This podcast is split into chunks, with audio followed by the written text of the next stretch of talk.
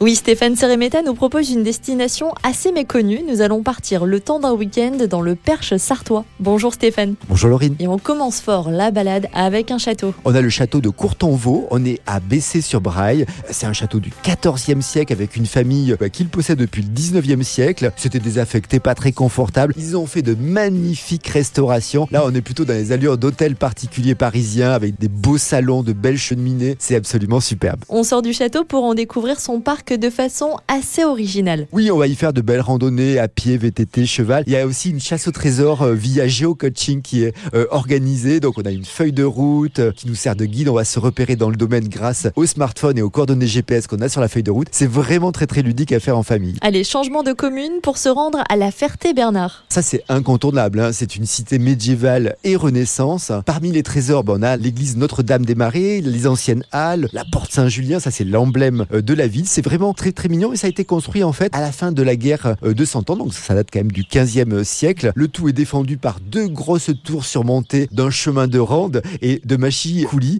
Euh, ça sont des, des, balcons au sommet des tours de Châteaufort. C'est assez impressionnant là, c'est vraiment joli tout simplement. Ville qui est en plus surnommée la Venise de l'Ouest. Ça a été construit entre deux bras de rivière. Vous verrez d'ailleurs l'eau est omniprésente. Hein. On dit qu'il y a 365 ponts. Je les ai pas comptés. On va se balader, ce sera bien. Et une fois la voiture garée, ceux que l'on appelle les ferrovipates seront ravis. Oui, oui, c'est une bonne destination pour les amateurs de train. On peut embarquer à bord de la Transvap. Là, c'est sur la ligne des Ducs. C'est vraiment pour les nostalgiques des chemins de fer d'antan. Et c'est vrai que, en fait, c'est une belle expérience. On est entre Bélier et Bonnetable. On a le temps d'admirer le paysage. C'est une très, très belle expérience. Allez, on reste sur nos rails et on prend nos tickets pour le musée au train à Semur en Vallon. Idéal si le temps n'est pas au beau fixe. Absolument. Là, on est sur un univers des trains des années 1900-1950. La visite est ludique, interactive. C'est vrai qu'il y a une collection absolument exceptionnelle euh, qu'il faut absolument euh, découvrir. Le pays du Père Chartois, c'est vraiment euh, mérite la visite. Vraiment, vous ne serez pas déçus. Merci beaucoup Stéphane. On reprend la voiture et on se retrouve pour une nouvelle destination dès la semaine prochaine. En attendant, vous retrouverez toutes les infos pratiques sur le site petitfuté.com.